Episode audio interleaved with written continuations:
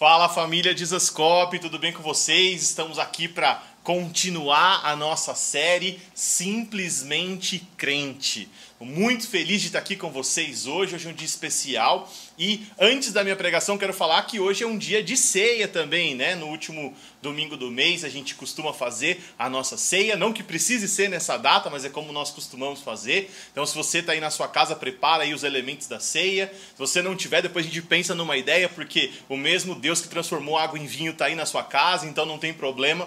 Mas vamos nos focar aqui na palavra de Deus, naquilo que nós vamos estar ministrando e hoje o tema, né, partindo aí do simplesmente crente, nós vamos falar sobre simplesmente trabalho. Simplesmente trabalho. Por quê? Porque o nosso trabalho é a maior expressão de adoração a Deus. O nosso trabalho é a nossa maior, talvez não a maior em intensidade, mas a maior em tempo, né? Se você analisar a sua vida, se você for olhar para a sua vida, normalmente nós gastamos, né, oito horas no trabalho, oito horas para descanso e oito horas para o lazer, né? Oito horas de sono e oito horas para o lazer. Mais ou menos assim, né? Dividimos a nossa vida em três partes de oito. Então, essas oito horas de trabalho são muito significativas. Talvez uh, de forma consciente, intencional, seja o que você mais faz na sua vida durante toda a sua vida. É o que você mais é, é, empreende horas fazendo. Então, eu quero defender a ideia aqui hoje de que esse trabalho que você faz, independente do que você faz, é adoração ao nosso Deus. Eu vou estar de olho aqui no chat, ok? Mas é, talvez se eu ficar olhando para o chat eu me perco, né? Tem uma leve dislexia, assim. Então eu vou estar tentando acompanhar. E pode mandar seu foguinho, seu ru, todos os neb, as shoyas que você quiser mandar, e pode mandar. Eu vou estar acompanhando aqui o site. E uh, eu queria falar também que no final, é, no final, talvez não hoje, né? Porque vai, vai vir muita mensagem, mas se você mandar um oi para mim lá no meu Instagram, lá no Thiago. Uh, arroba Thiago Desascope, eu vou mandar para você um desenho dessa pregação que eu vou fazer aqui hoje e todos os versículos que eu citei, ok? Então vou fazer isso bem, bem legal, bem especial. Manda um oi para mim lá no meu Instagram que eu respondo para você. Talvez não hoje, né? Mas amanhã para responder todo mundo, vou responder com uma imagem bem legal do desenho dessa pregação aqui, uma ilustração dessa pregação, beleza? Abra aí sua Bíblia em Gênesis capítulo de número 2, verso de número 15. Hoje nós vamos ler bastante a Bíblia, porque a Bíblia fala muito sobre sobre trabalho. E eu quero que você troque suas lentes hoje, como o Arthur falou, né, a respeito da ansiedade. Eu quero que você troque as suas lentes hoje com relação àquilo que você entende, aquilo que você enxerga como trabalho, beleza? Gênesis 2:15. Abre aí, abre aí comigo.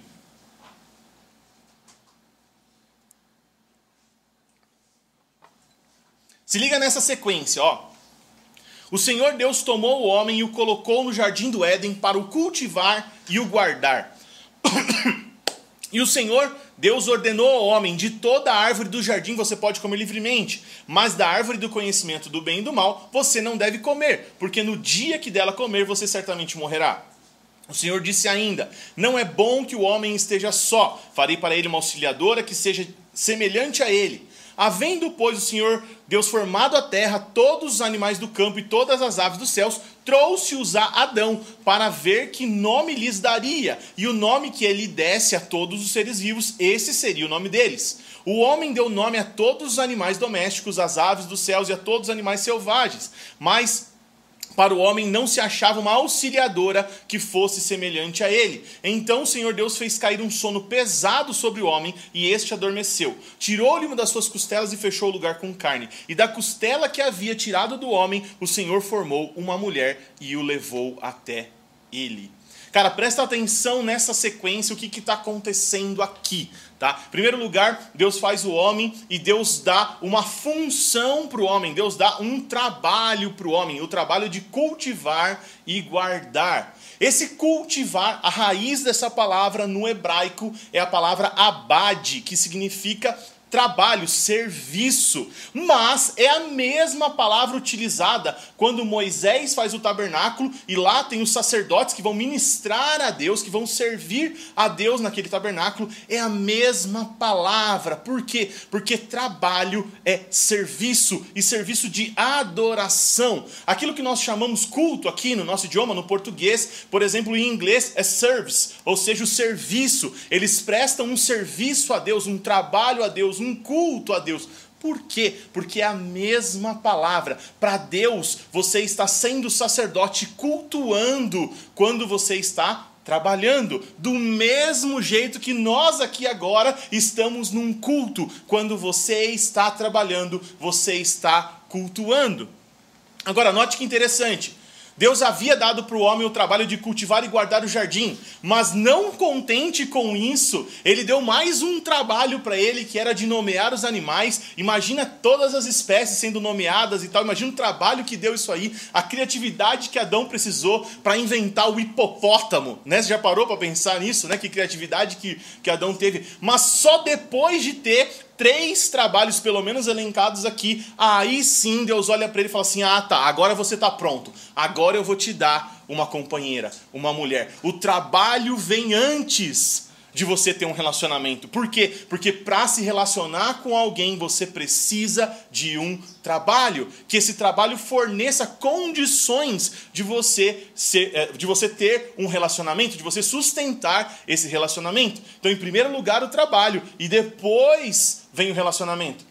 E esses são dois presentes que Deus deu para o homem, para o homem desfrutar, para o homem se deleitar. Tanto o trabalho quanto o casamento, o relacionamento são presentes de Deus para o desfrute do homem. Nós precisamos aprender a nos deleitar nos presentes de Deus. Então, queria falar para vocês uma mentira que vem na nossa sociedade sobre trabalho. Talvez a maioria de vocês olha para o trabalho como se fosse algo ruim, como se fosse algo amaldiçoado. Ah, Tiago, mas lá em Gênesis 3, Deus amaldiçoou o trabalho?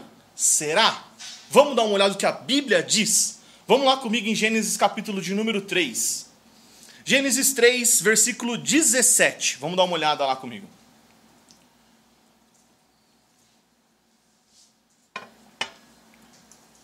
E Adão disse: por ter dado ouvidos à voz da mulher e comido da árvore que eu havia ordenado que não comesse, maldita será a terra por sua causa. Em fadigas você obterá dela o sustento de, durante os seus dias. Ela produzirá também espinhos e ervas daninhas, e você comerá a erva do campo. Gente, presta atenção. O que foi amaldiçoado foi o trabalho? Não. O que foi amaldiçoado foi a terra. O trabalho foi dado como um presente para o homem antes do pecado. Por quê? Porque o trabalho é algo de Deus, o, o, trabalho é algo que tem a ver com a pessoa de Deus. E eu vou falar sobre isso daqui a pouco. Mas antes eu queria falar duas coisas. Primeiro, é, quando a gente vai trazer um ensino, né, a gente busca na teologia as ideias que já se tem sobre o assunto, né? E eu nunca vi ninguém falar o que eu vou falar agora, e geralmente para quem estuda um pouco a Bíblia sabe que isso dá um pouco de medo, que a chance de ser uma heresia é muito grande, tá? Mas presta atenção, segura essa heresia que eu vou contar para você agora.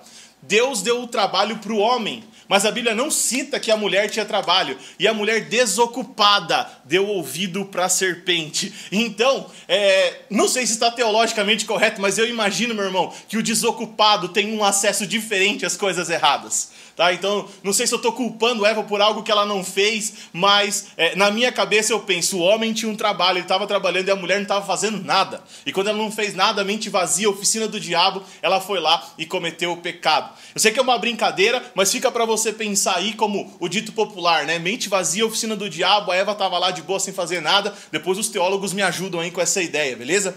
Mas eu queria contar para vocês uma história. Por quê?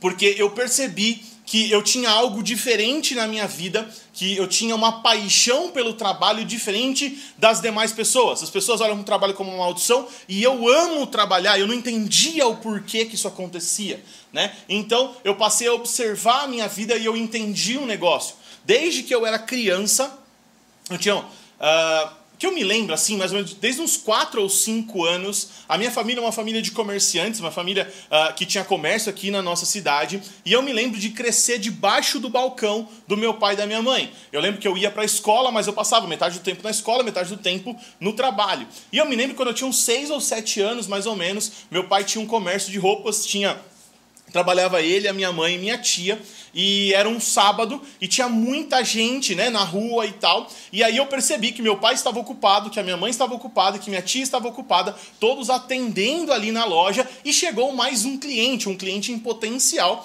E eu, observando como eles faziam, como eles abordavam o cliente, eu fui até o cliente. Eu me lembro que eu apoiei nas prateleiras para ficar na altura, porque eu não dava na altura do balcão. E eu atendi o meu primeiro cliente. Foi uma situação engraçada e divertida. Mas é, eu, eu me lembro da primeira vez que eu trabalhei. Eu me lembro que mais ou menos nessa época também eu vi é, uma propaganda dos Correios sobre cartões de Natal. Eu falei, nossa, que interessante, pessoas compram cartões de Natal. Então eu peguei uma folha de sulfite, convenci ali meus, meus amigos, meus operários, que no caso era a Valéria e a Vanessa, que vocês conhecem, e eles, é, nós juntos ali, fizemos cartões de Natal e saímos vender na rua com seis, com cinco anos, no caso as meninas tinham, eu tinha por volta de seis anos. Então eu já trabalhava desde criança, eu aprendi o valor do trabalho. Depois, quando eu tinha 10 para 11 anos, o nosso comércio mudou de loja de roupa para uma sorveteria. E na sorveteria, quem eram os principais atendentes daquela sorveteria, daquele trabalho?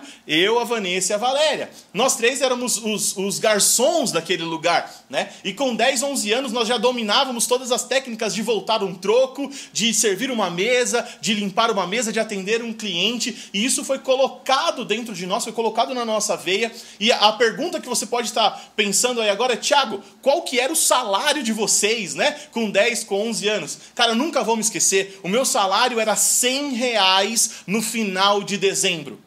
É isso mesmo que você está ouvindo. Era 100 reais no final de dezembro, ou seja, eu trabalhava de, de janeiro até dezembro, sendo que em dezembro nós estávamos de férias escolares, ou seja, trabalhávamos o dia todo, e você não, não sei se você sabe ou se é assim na sua cidade, mas aqui o comércio fecha às 10, 10 e meia da noite na época de Natal, né? A gente fica aberto até umas 10 e meia na hora de Natal. E principalmente o nosso comércio que era de alimentação, quando as lojas fechavam, é, os funcionários saíam com fome e procuravam a gente. Então a gente era a última a fechar. E a gente trabalhava ali às vezes até meia-noite, até tarde da noite, depois da meia-noite, para ajudar a nossa família com o nosso trabalho. E aquilo, é, eu confesso para vocês que, que me ensinou muito e talvez eu nem gostasse tanto assim, mas aquilo foi fundamental para o meu crescimento, para o meu desenvolvimento. Por quê? Porque eu aprendi a trabalhar pelo trabalho e não pelo dinheiro. E quando a gente aprende a trabalhar pelo trabalho, a gente sai em muita vantagem com relação a qualquer outra pessoa. Por quê? Porque você aprende a amar o trabalho, você aprende a importância do trabalho, que o trabalho é superior ao dinheiro. E eu não tinha noção ainda, naquela idade, durante muito tempo, do que o trabalho significava de verdade, que é o que eu vou falar para vocês aqui hoje, o que eu tenho falado para vocês aqui hoje. Mas o fato de eu não trabalhar pelo dinheiro, ele mexeu comigo de um jeito que eu quero que mexa com você também. Acontece que durante toda a minha vida eu aprendi a amar o trabalho e entender a importância que o meu trabalho tinha para minha família. De eu estar uh, com uma função, com uma ocupação, servindo as pessoas sem esperar nada em troca. Já parou para pensar nisso? Que talvez o trabalho seja isso de fato, fazer algo sem esperar nada em troca. E se você for remunerado por ele, glórias a Deus por isso. Mas que o trabalho é superior à remuneração que ele pode te dar. Eu não sei se você olhou para o trabalho dessa maneira, mas quando nós enxergamos o trabalho dessa maneira, a, a, a gente muda o jeito que a gente vive. Sabe, o trabalho é de fato algo pelo qual você precisa se apaixonar. E eu não entendia o porquê, mas agora eu sei. Eu sei, porque o trabalho é uma das maiores, talvez a maior expressão de adoração que nós podemos fazer para o nosso Deus. Por quê? Porque ele é a essência de Deus. Abre aí comigo João, capítulo de número 5.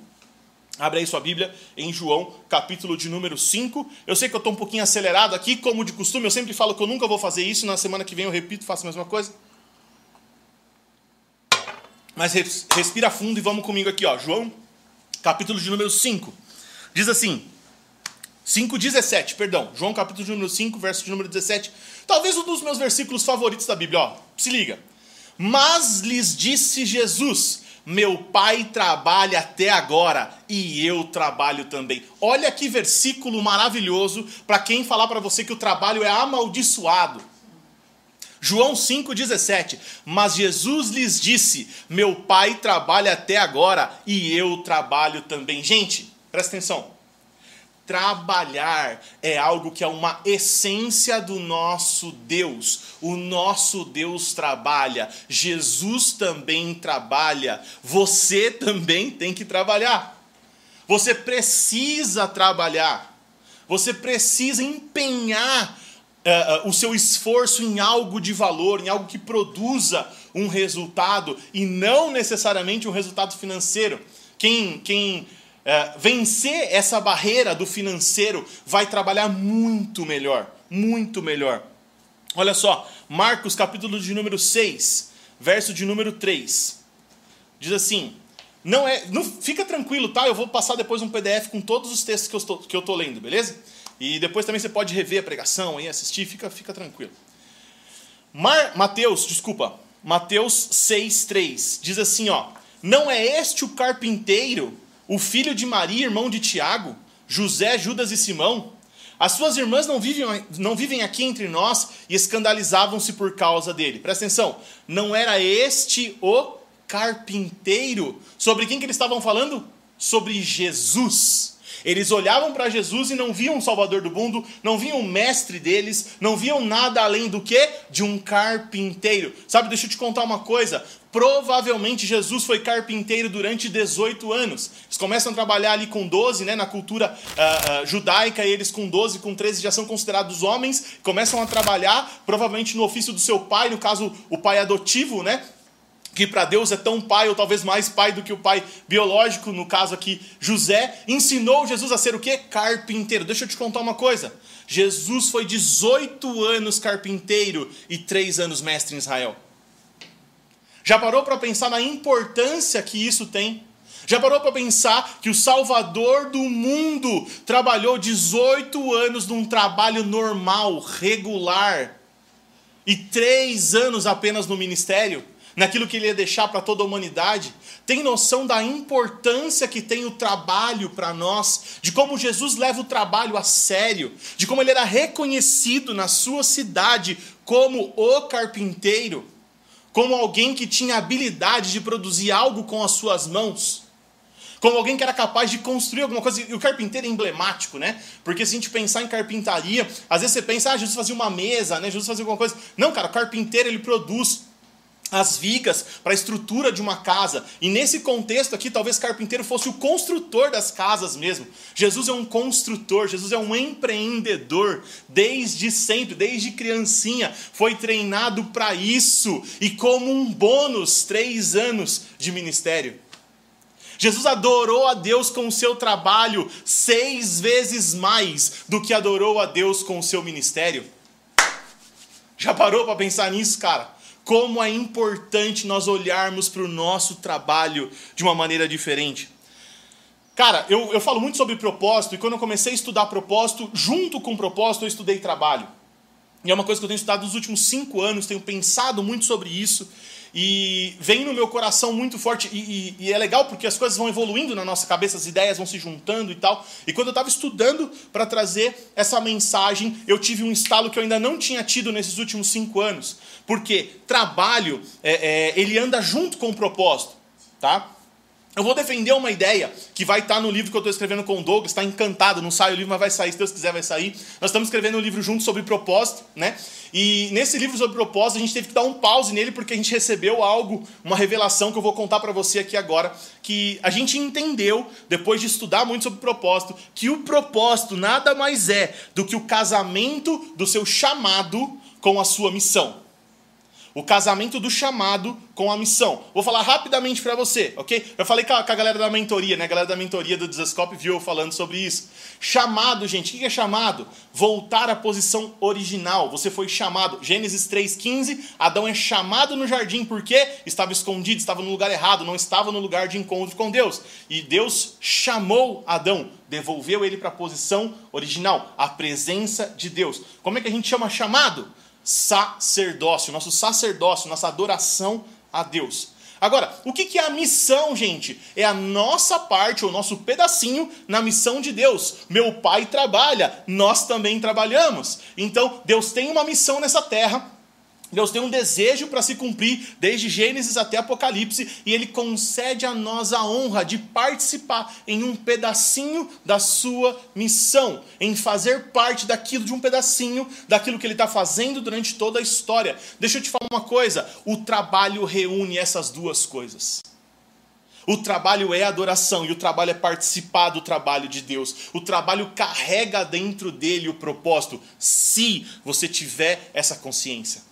Se você passar a olhar trabalho hoje dessa maneira, como adoração e como uma participação naquilo que Deus está fazendo, Deus está colocando em ordem todas as coisas, Deus está convergindo todas as coisas em Cristo, Deus está preparando tudo ao nosso redor para a volta do seu Filho e para que ele reine por todos sempre e sempre, e nós participamos disso com o nosso trabalho.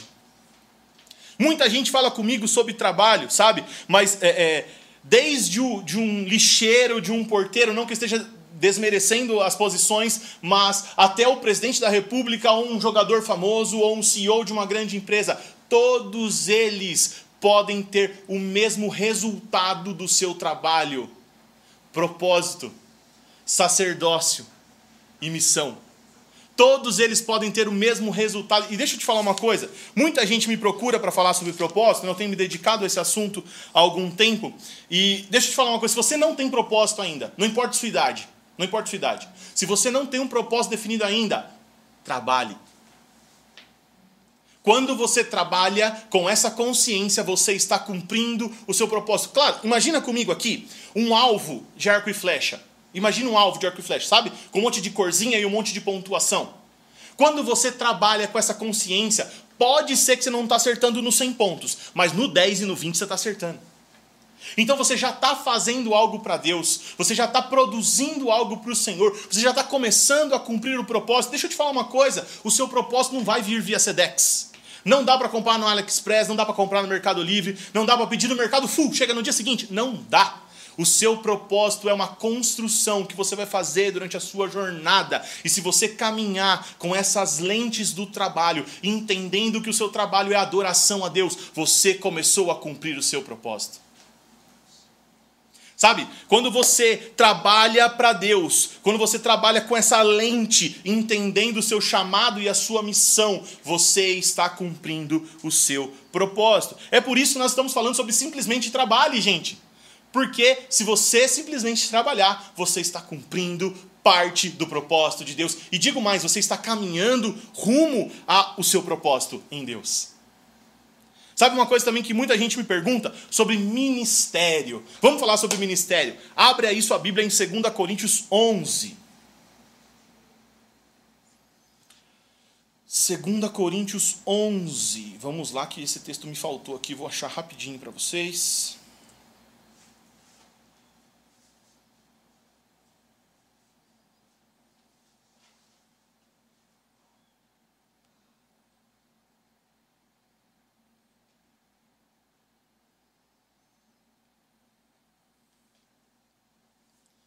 É, eu não peguei a versão NAA porque eu abri direto na minha tela aqui, mas aí na versão, acho que está na Almeida Corrigida Fiel, mas serve aqui também. 2 Coríntios 11, 23 diz assim: ó, São ministros de Cristo, falo alto como fora de mim, eu ainda mais, em trabalhos muito mais, em açoites mais do que eles, em prisões muito mais, em perigos de morte muitas vezes. São ministros de Cristo Sabe que a, pergunta que eu recebo assim, ai Tiago, eu queria trabalhar no ministério. Ai Tiago, é, como conciliar o ministério com o meu trabalho secular? Deixa eu te contar um segredo, meu amigo. Não existe trabalho secular. Não existe trabalho secular. Porque trabalho secular, tá bom, existe, ok? Existe. Se você se prostituir, se você é traficante de drogas, se você comete assaltos, aí é um trabalho secular, ok? Todos os outros trabalhos que são lícitos glorificam ao nosso Deus todos os trabalhos. Não existe trabalho secular. Mesmo porque, cara, imagina o ministério. Por exemplo, estou aqui no ministério agora. Esse é o meu ministério, ok? Estou pregando para vocês, vou pregar durante 40, 50 minutos aqui.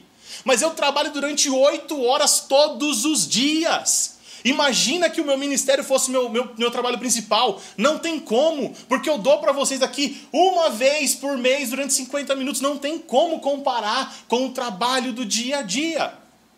Sabe uma coisa que eu aprendi com a, doutora Marlene Guerrato? Não sei se você conhece, Dona Marlene é um espetáculo, é uma, uma sábia de Deus que tem nos inspirado, nos instruído já há, um, há muito tempo. Um dia ela falou para mim assim, falou assim, Tiago, sabe o que é? Ministério? Mini estéreo. Mini, pequeno, menor. Estéreo, trabalho. Ministério é o menor trabalho. Por quê? Porque existem trabalhos superiores a este. Já parou para pensar nisso? Por quê? Porque você dedica muito menos horas no seu ministério, no seu trabalho uh, uh, na igreja, do que no seu trabalho regular. Ministério é o menor trabalho. Ministério é o seu menor trabalho. Cara, o trabalho do dia a dia, ele tem que ser superior a qualquer ideia que você tenha de trabalho. Por quê? Porque isso é ser simplesmente crente trabalhar. Isso é simplesmente trabalho. Simples assim, é o que nós queremos transmitir para vocês. Simples assim.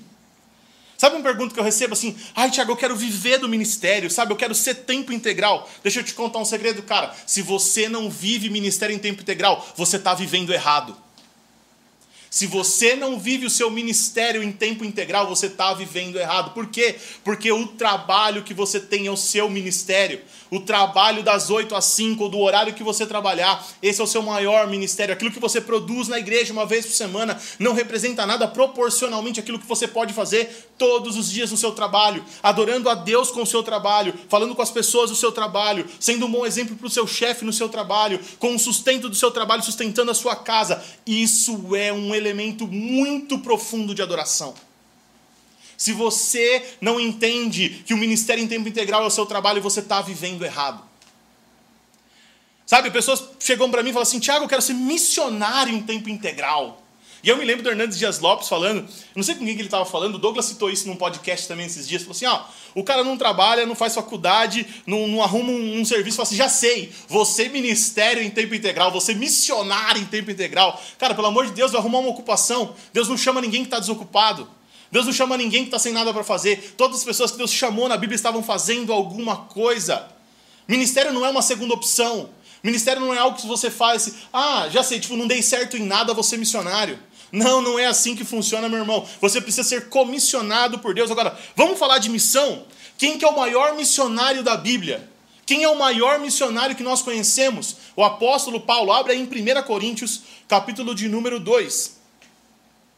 Desculpa, 1 Tessalonicenses, perdão. 1 Tessalonicenses, capítulo de número 2, verso de número 9. Se liga.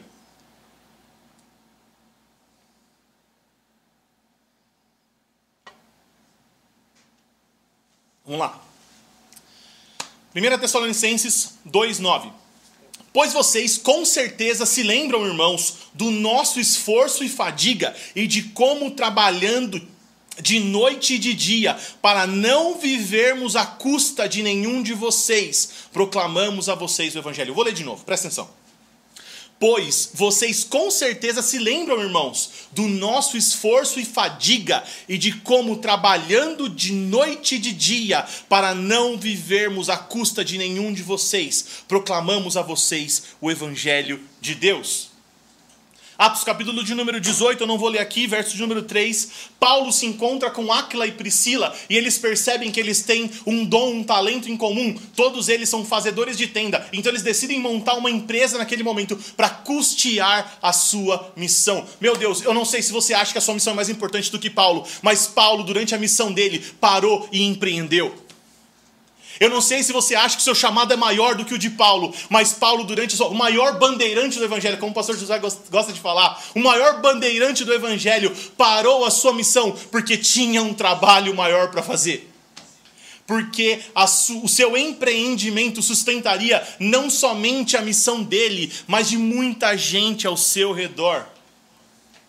Talvez está faltando recurso para você, meu irmão, para você fazer sua obra missionária, porque você não fez como Paulo. Que tal a gente olhar para Paulo e falar assim: poxa, vou empreender também para eu sustentar a minha missão e não somente a minha, a das pessoas ao meu redor? Porque eu não me junto com missionários como Aquila e Priscila? Porque eu não encontro os meus Aquilas e Priscilas ao meu redor para a gente juntar as nossas forças e empreender em algo que vai gerar um sustento? Para que ele possa falar assim: olha, trabalhei de dia e de noite para não viver à custa de nenhum de vocês. Já parou para pensar, cara, no significado do tamanho disso que eu estou falando? O maior missionário de todos os tempos parou para empreender, para sustentar a sua missão. Eu não estou dizendo que não existe ministério em tempo integral, ok? Não estou dizendo isso, mas para mim, a minha estatística, o meu instituto Thiago Marques aqui, diz que 99% das pessoas não devem ser tempo integral. É um trabalho para 1% das pessoas. Imagina se todo mundo trabalhasse na igreja, gente. Deus me livre.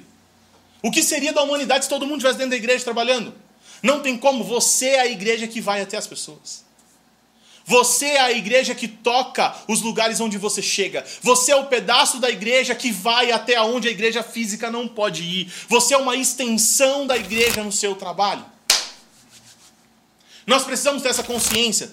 E, cara, é, é, vamos, vamos ler 2 Tessalonicenses 3. 2 Tessalonicenses 3. Eu preciso ler isso com vocês, cara. Presta atenção. Olha o que Paulo fala. Olha o jeito que Paulo fala, cara. Como eu amo Paulo. Irmãos, em nome do nosso Senhor Jesus Cristo, ordenamos a vocês que se afastem de todo irmão que vive de forma desordenada. No original aqui é de forma ociosa, que não trabalha. E não segundo a tradição que vocês receberam de nós. Ou seja, vocês trabalham, eu sei que vocês trabalham desde os 12, 13 anos, vocês trabalham como homem porque vocês mesmos sabem como devem nos imitar, visto que nunca vivemos de forma desordenada, ociosa, sem trabalhar, quando estivermos entre vocês. Nem jamais comemos pão à custa dos outros. Pelo contrário, trabalhamos com esforço e fadiga de noite e de dia, a fim de não sermos pesados a nenhum de vocês. Olha o que Paulo está dizendo, cara. Paulo está dizendo assim: ó, eu trabalhei de dia e de noite para me sustentar, para que vocês não empenhassem um real na minha missão. Que a minha missão cuido eu.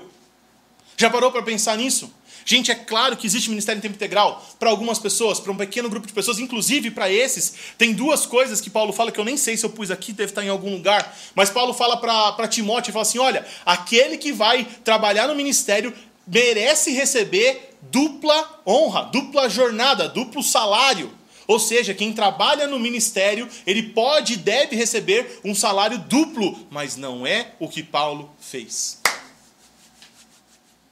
Já parou para pensar nisso, cara? Não foi como Paulo decidiu fazer. Talvez nossa maior referência, ele fala assim, ó, eu quero ser referência para vocês, que eu não coma se eu não trabalhar. Que ninguém coma se não trabalhar.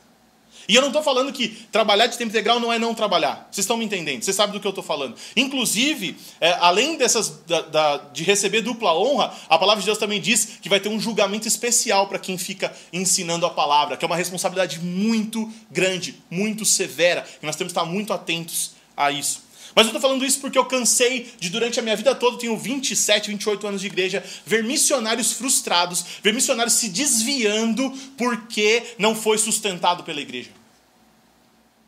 Cara, tem um erro de, de entendimento, de conceito. E aqui, ó, eu não tô querendo tirar a culpa da igreja. Tem muita igreja que promete coisas e não cumpre. Tem muita igreja que de fato abenço, a, a, abandona missionários no campo missionário. Não tô falando isso. Segunda coisa, não tô falando que você não pode ofertar. Pelo contrário, nós ofertamos em obras missionárias, em projetos missionários. Vocês viram o que aconteceu na conferência lá com a galera do Nick Bilma? Nós ofertamos um, algo extravagante naquele lugar para abençoar um ministério missionário. Não é disso que eu estou falando, vocês estão entendendo o que eu estou falando. Estou falando que você precisa, ou você pode seguir o exemplo de Paulo e empreender para sustentar a sua missão. Sabe, eu gosto muito é, é, de uma história que eu ouvi uma vez, um tempo atrás, sei lá, uma galera veio aqui no, no e me contou essa história, achei muito interessante. Sobre um pastor que ele foi chamado para jubilar um pastor que estava na África. Jubilar, né? Um pastor velhinho já, completou lá 50 anos de ministério, foi jubilado e ele foi no lugar do pastor. Um ano naquele lugar, ele não ganhou uma alma penada. A igreja caindo aos pedaços, as coisas capengando, tudo dando errado. E aí ele parou e foi orar, falou assim: Deus, faz um ano que eu estou nesse lugar e eu não consegui ganhar uma alma penada para o Senhor, não consegui fazer nada, não deu nada certo. Aí Deus falou para ele, falou assim: Meu filho, eu não te chamei para ser pastor nesse lugar. Eu te chamei para ser um empreendedor. Eu te chamei para você montar uma cafeteria. Monta uma cafeteria e você vai ver o que eu vou fazer. E o pastor montou uma cafeteria na cidade e ele começou a empregar 12 pessoas na cafeteria. Já é uma benção, já está empregando 12 pessoas na cidade. Mas seis daquelas pessoas, por estarem vendo ele, conviver com ele, convivendo com o filho, com a família, com o jeito que ele tratava a esposa, com o jeito que ele tratava os clientes, passaram a buscar o Jesus que ele servia. E seis desses funcionários se converteram no primeiro ano da cafeteria. Durante um ano trabalhando na igreja, produziu nada. Durante um ano trabalhando numa cafeteria, ganhou seis pessoas para Jesus. Seis vidas que se converteram num lugar difícil, arredio. Por quê? Porque ele ouviu o que Deus queria dele. Sabe, eu gosto muito da história. Eu tive, há uns tempos, algumas semanas atrás, eu tive lá na Igreja do Amor, lá do pastor Arthur Pereira, da pastora Talita Pereira. E, cara, foi muito lindo. Eu fiquei emocionado com a história deles. Fiquei emocionado mesmo, assim. Porque eles me levaram sobre todas as igrejas que eles passaram, né? Que eles, que eles foram mudando de igreja até chegar onde eles estão hoje, lá no Templo da Igreja do Amor, lá na cidade de Paulista, no Pernambuco.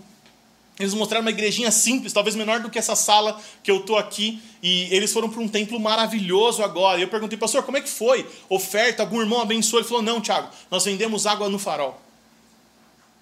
Já parou para pensar que a solução do seu ministério pode ser vender água no farol? Porque para a pastora, pastora Thalita Pereira e pastor Arthur Pereira foi essa missão. E, e não foi os, os, voluntários da igreja que fizeram isso. Não, eles iam para o farol. O prefeito da cidade encontrou com ele no farol e falou: Cara, eu quero conversar com você. Como que o pastor da igreja está no farol vendendo água? Mas foi assim que eles construíram um prédio maravilhoso lá da Igreja do Amor, que abençoa muito a cidade de paulista, lá próximo a Recife, Pernambuco. Então, cara, é, é, não sei qual é a sua desculpa, mas o pastor Arthur Pereira vendeu água para poder fazer a igreja, para poder fazer a obra, para poder ser missionário em tempo integral. Já pensou nisso? Qual que é a sua desculpa para você empreender, para você trabalhar, para construir as coisas para Deus?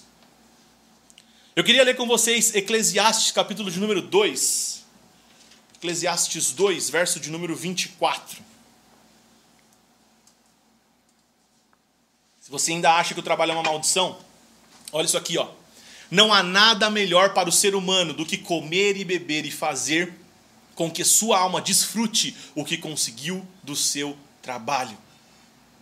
Não há nada melhor para o ser humano do que comer e beber e fazer com que a sua alma desfrute o que conseguiu do seu trabalho. Olha isso, gente. A palavra de Deus diz. Deus segura. Ó, oh, agora eu vi que eu caí também. Voltamos! Aleluia! Ó, mostrou eu caindo e voltando aqui, acabei de ver. É... Trabalho, né, gente? Vamos lá. Não há nada melhor, não há nada melhor do que o nosso trabalho. A palavra de Deus diz que o, me... o melhor da vida é desfrutar do nosso trabalho. A melhor coisa que essa vida é capaz de proporcionar para nós é desfrutar do nosso trabalho. Por quê? Porque o nosso trabalho é uma expressão de adoração ao nosso Deus porque a essência do nosso Deus é trabalhar, porque Jesus trabalha, o Pai também trabalha, nós também trabalhamos à semelhança deles. Porque quando nós trabalhamos, nós adoramos ao nosso Deus. Quando nós trabalhamos, nós cumprimos o propósito de Deus. E quando nós fazemos isso, gente, quando simplesmente trabalhamos. É isso, cara. É isso. Você precisa entender. Não só no capítulo de número 2, mas no capítulo de número 3 ele vai falar de novo. No 3, 22, não vou ler por causa do tempo. Quero terminar falando Provérbios 22, 29. Vamos lá. Provérbios 22, 29. Você está vendo alguém habilidoso naquilo que faz, ele será posto diante de reis, não estará a serviço da plebe. Da plebe. Palavra de Deus, gente, ó. Você está vendo alguém habilidoso naquilo que faz, ele será posto diante de reis, não estará a serviço da plebe. Cara, eu tenho experimentado isso na minha vida, sabe? É, por alguns anos eu servi aqui no Desascope, mas depois eu passei a empreender num negócio próprio. E quem são os meus clientes nesse negócio? Vou falar a minha lista de clientes para vocês, tá? Hoje, é, ou que, que são ou que já foram meu cliente, né? Douglas do Desescope, Pastor Lipão do Ondadura, Vitor Vieira da Base, Tom Molinari, uh, Pastora Talita Pereira, Pastor Arthur Pereira, Bispo Adícia de Carvalho, uh, Bispo JB Carvalho. Esses príncipes do Senhor, essa realeza do reino de Deus, são os clientes que eu sirvo com o meu empreendimento. Olha que maravilhoso você ver a palavra de Deus se cumprindo na sua vida. Quando você trabalha com amor, com presteza, quando você trabalha fazendo o seu melhor, quando você deseja empreender para a glória de Deus, você é colocado diante de príncipes da realeza do Senhor. Olha que privilégio que eu estou tendo aqui agora, cara. Olha que maravilhoso ver a palavra de Deus se cumprindo nas nossas vidas enquanto nós trabalhamos. Mas você pode estar pensando assim: ah, Tiago, é muito fácil. Para você é fácil falar isso. Queria que você estivesse trabalhando duro. E tem um comentário um tanto interessante, porque eu já recebi esse comentário num, num podcast que eu fiz com o Douglas, em mais de uma vez que eu, que eu gravei com o Douglas falando sobre trabalho e propósito. As pessoas falam isso, ah, é muito fácil falar isso no ar-condicionado. Ah, é muito... Porque a pessoa não sabe de onde a gente veio, né? Apesar de eu ter contado que com seis anos eu já trabalhava, a pessoa acha que eu era rico e tal, mas não, não, não foi assim. Mas eu não quero falar de mim. Eu quero falar de alguns personagens bíblicos que viveram aquilo que vocês estão falando agora. Ah, e se o seu trabalho fosse duro? Então olha para a vida de José que foi vendido como escravo, que ficou preso e que em nenhum momento desagradou a Deus e trabalhou de uma maneira incrível a ponto de ser reconhecido como o melhor em tudo que fazia por onde ele passava. Então olha para Daniel, que foi feito eunuco no meio da Babilônia. Você sabe o que significa ser feito eunuco? E ele trabalhou servindo os príncipes da Babilônia. Babilônia, que seria o reino das trevas, ele foi um homem de Deus que todo dia abria a janela para Jerusalém. Olha para Onésimo, que era o escravo problemático, que foi preso e na prisão encontrou com Paulo. E ganhou, e, e Paulo ganhou ele para Jesus e ele passou a viver de maneira diferente. Não importa se você é um lixeiro, um porteiro, um funcionário de uma empresa, não importa se você é o presidente da república, um jogador de futebol, não importa quem você é, o seu trabalho é uma expressão de adoração a Deus. Olha o que fizeram os morávios. Os caras queriam ser missionário para ganhar uma, uma nação não alcançada. Era uma ilha. E o único recurso, o único jeito de ir para essa ilha era se vender como escravo e trabalhar para o resto da sua vida para esse senhor. E eles fizeram isso. E eles nunca mais olharam para trás. Nunca mais viram sua família. Nunca mais viram seus entes queridos. Nunca mais viram a igreja que eles amavam. Para trabalhar por algo que tinha um valor maior. Sabe, nós precisamos ressignificar trabalho. Nós precisamos aprender a olhar para trabalho com novos olhos, com novos olhos. Por quê? Porque talvez trabalho, essa, essa coisa que você acha que é maldição, na verdade talvez seja a maior bênção que Deus já pode ter criado ou ter te dado. Nós precisamos ressignificar trabalho. Quero terminar lendo Colossenses, capítulo de número 3, verso de número 22. Olha o que diz Colossenses 3, 22. Servos, obedeçam em tudo aos seus senhores aqui na terra, não servindo apenas quando estão sendo vigiados, visando somente agradar pessoas, mas com sinceridade de coração, temendo o Senhor tudo o que fizerem, façam de todo o coração, como para o Senhor e não para as pessoas, sabendo que receberão do Senhor a recompensa da herança. É a Cristo, o Senhor, que vocês estão servindo. Sabe por que eu estou pregando aqui hoje, gente? Porque amanhã é segunda-feira. Sabe por que eu estou pregando aqui hoje? Porque o que nós fazemos aqui é simplesmente para você ser um cristão na segunda-feira. Sabe porque nós estamos reunidos aqui hoje como família? Para te mostrar que o seu trabalho é a maior expressão de adoração que você pode ter. Simplesmente trabalhe. Eu quero terminar orando por você. Quero terminar por você, orando por você que está desempregado. Eu sei o que é isso, passei quase três anos desempregado, tive muita dificuldade nessa área. E o Senhor me, me tratou profundamente com relação a isso. Eu quero orar, eu acho que eu tenho algo para impartir com vocês a respeito disso. É, eu quero orar por você que deseja mudar de emprego, não tem nada de errado, ok? Seu trabalho glorifica o Senhor aonde você for.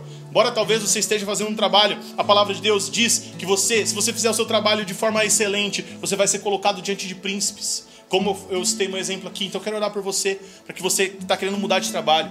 Eu quero orar para você que deseja ser empreendedor, que talvez tinha pensado nisso, mas tinha medo de empreender, que talvez não, não entendia como isso funcionava, ou talvez que achava que isso era errado. Sabe o que eu recebi hoje de manhã, cara? Hoje de manhã uma menina mandou no meu Instagram falando assim: Cara, que bom que você fala sobre empreendedorismo no seu Instagram, porque eu achava que era errado. As pessoas da minha igreja vieram falar que eu estava desviando as pessoas por estar tá falando sobre empreendedorismo, sobre empreendedorismo digital. Gente, como que nós vivemos numa sociedade que olha isso ainda? Não tem como que a nossa igreja, a, nossa parte, está olhando para isso dessa maneira, como uma maldição, como algo errado. Não podemos mais deixar isso acontecer. Precisamos trazer luz para as pessoas. Talvez parte do seu trabalho seja isso: revelar Cristo através do empreendedorismo, revelar Cristo através das suas relações comerciais. Não é pecado, não, gente. É bênção de Deus empregar pessoas, abençoar famílias, pastorear famílias, porque o dono de uma empresa pastoreia famílias. Talvez a gente precise se colocar num outro lugar. Talvez a gente precise aprender o que Deus deseja de nós. Talvez a gente precise olhar para a vida de Paulo, para a vida de Jesus e passar a significar trabalho de uma maneira diferente. Vamos orar?